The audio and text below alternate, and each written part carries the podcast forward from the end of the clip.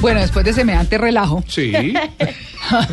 vamos a hablar de cosas un poquito más serias. No, pero que también son cotidianas, también son cotidianas. Miren, la verdadera razón por la que usted renuncia a un trabajo Ajá. va mucho más allá de lo que la gente se imagina. Uno siempre dice, ay, no, es que eh, ese jefe es una jartera, es que me pagan mal, es que esos compañeros son muy envidiosos, es que razones muchas, ¿cierto? Pero hay una investigación que mm, fue hecha por, eh, un estudio hecho por Gallup en Nueva York, fue publicada en New York Times, que arrojó resultados sobre las razones por las que la gente renuncia y que muy probablemente puede ser, pueden ser contrarias a lo que uno se imagina o a lo que usted está imaginándose. Entonces, no se trata de dinero, ni de probabilidades de ascenso, ni de clima laboral. Vamos a hablar con César Escobar, que es coach laboral, y quien analizó este estudio para que nos diga por qué la gente está renunciando. Muy buenos días, César. Muy buenos días, María Clara. Muy buenos días a todos. Bueno, ¿por qué renuncia la gente en el trabajo? Bueno, lo que dice el estudio es que la razón principal es, el- es alejarse del jefe. O sea, lo que quieren es no tener más el jefe que están sufriendo en ese momento. Pero, pero fíjese, por ejemplo, que en Colombia ya hay una ley que protege eh, por acoso laboral y la gente puede denunciar. Y contrario a eso, hay estudios en Colombia que dicen que el acoso laboral ha, ha subido, ha ascendido. Uno nos explica eso. Pues gracias a, a- a tener la ley sí, sí hay mecanismos, pero el problema es que la gente tiene miedo de denunciar, la gente no se entera, aunque los copazos tienen la obligación de, eh, de hacer so- de socializar la ley 1010. Sin embargo, las personas eh, se quedan cortas al actuar, se quedan cortas al hacer efectiva la ley. Y realmente, eh, al final de cuentas, muchos dicen, ah, yo para qué me pongo en esas, yo para qué creo un mal ambiente, a mí me da miedo que después me echen, porque pasa que la persona después termina saliendo de la empresa, pero por unas razones totalmente diferentes a las del jefe. Claro. Eso dicen. Sí, sí, sí. Eh, Digamos que mm, hoy en día los millennials, que es la generación pues nueva, que está surgiendo, que está entrando en el campo laboral, pues eso sí que renuncian, así necesiten la plata, dicen, pues no, y entonces renuncian. No se aguantan nada, no son tan estables, dicen, porque sienten que cumplieron un ciclo y dicen, no, pues me voy, así no tengan para dónde irse. Bueno, salió en Davos, recién hablábamos de Davos, y la, la encuestadora Deloitte anunció en, esto, en estos días que el 44% de los millennials afirman que si les dan a escoger, esperarían dejar a su empleador actual en los próximos dos años. ¿Ve? O sea, es una es. encuesta que salió ahora esta semana. Claro, inclusive la presentación de las hojas de vida ha cambiado en qué sentido, en el sentido de que antes veían, uy, no este ha brincado mucho de un trabajo a otro y como que no es estable. Y resulta que hoy en día, entre más trabajo se haya tenido, pues muchísimo mejor. Genera más eh, ab- ab- abanico. Claro, entonces, ¿qué concluye uno después de este estudio, César? ¿Que la gente mm, definitivamente se queda aguantándose o se va porque no se aguanta? Pues como siempre hay de todo y en, en la vida no podemos hablar de absolutos.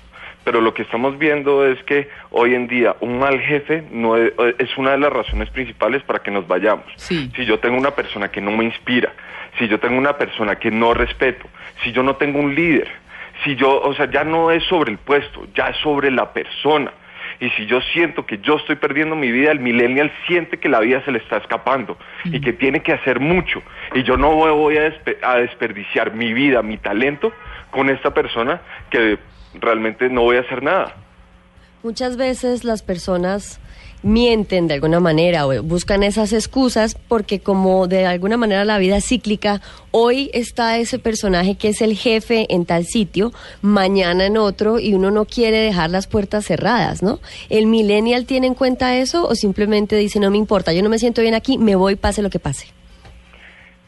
Lo que he encontrado con la experiencia que tengo con muchos clientes es que el millennial termina siendo más franco y menos político, me- menos, o sea, no, no tiene en cuenta eso. Diplomático. Sí, diplomático. Una persona de la generación X sí comienza a decir, no, es que eh, muchas gracias, pero estoy buscando, o eh, no, es que tengo un problema, tengo esto, es que me voy.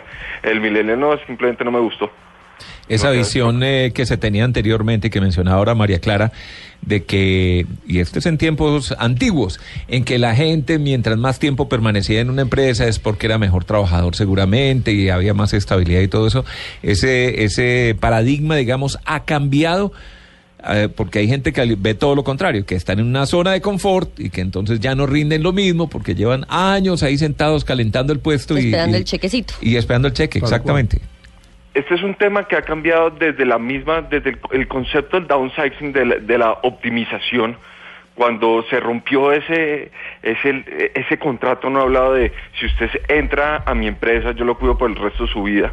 Cuando se rompió eso y comenzaron a ver la- los despidos masivos y la gente comenzó a tener más y más trabajo, se comenzó a ver que la gente rotaba. Y entonces lo que vemos hoy en día, y lo miran muy bien los headhunters, es si usted lleva más de cinco años en un mismo cargo, usted no ha hecho, no ha innovado, no ha hecho nada nuevo en cinco años, usted se está volviendo obsoleto porque no Uy, ha aprendido sí. nada nuevo, Tal cual. no, ha- no ha generado nada. No, a los dos.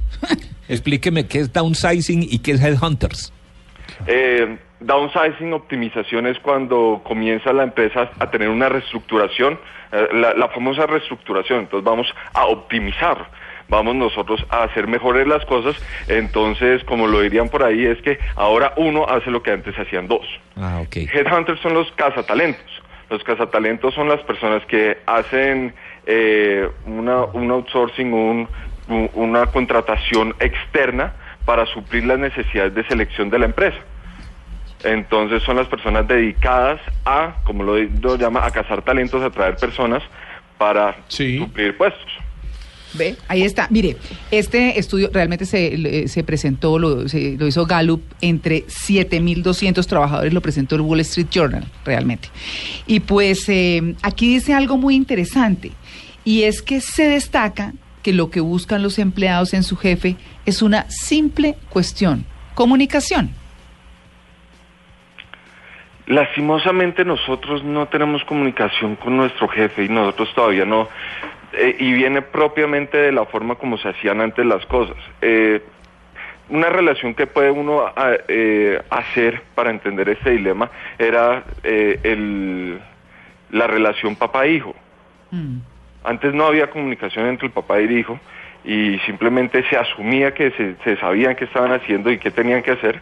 Y lo mismo pasa con el jefe, con el empleado.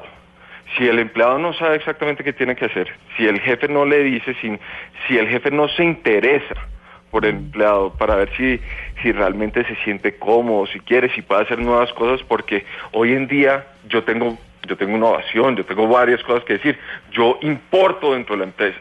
Si usted no me da a mí la importancia y lo que más hace sentir importante a una persona es que la escuchen, Tal cual. Claro, se siente de- Mm. me, me siento que estoy en el lugar que equivocado. no valgo, claro. Los millennials son de los que dicen, me voy y no tengo ni idea dónde va a arrancar, pero me voy. Pero me voy, sí. Sí. Mm. O se llenan de excusas diciendo, no, me estoy eh, analizando oportunidades, tengo un proyecto personal, estoy en mi plan B. O si son así tajantes y dicen, no importa, así no me quedé sin trabajo, simplemente me voy. Sí, eh, lastimosamente el- hay, hay un problema con los millennials hoy en día. Los millennials son muy fáciles en tomar la decisión de me voy, pero bueno, como tienen muchos tienen la seguridad todavía de vivir donde sus papás se pueden arriesgar mucho. Mm, Lo que muchos es. dicen es que los millennials tienen el placer de ser niños por mucho más tiempo que las generaciones anteriores. Los millennials están teniendo hijos mucho más tarde que las generaciones antiguas. Y vemos un problema de raíz. Esto se, se solucionaría si los millennials y en, y en general todo es, un- es, es una eh, es uno de los errores que tenemos todo el mundo a buscar trabajo eh, dejaran de buscar el trabajo solamente por el puesto o por la empresa y comenzáramos a buscar líderes. Lo que los colombianos les carece, carecen en este momento es en la entrevista, en el proceso de selección, ponerse también en la situación de escoger y de no pues no ponerse en una situación de, de entrevistar directamente, pero sí ser muy muy juiciosos en examinar el tipo de, jefe que van a tener Mm.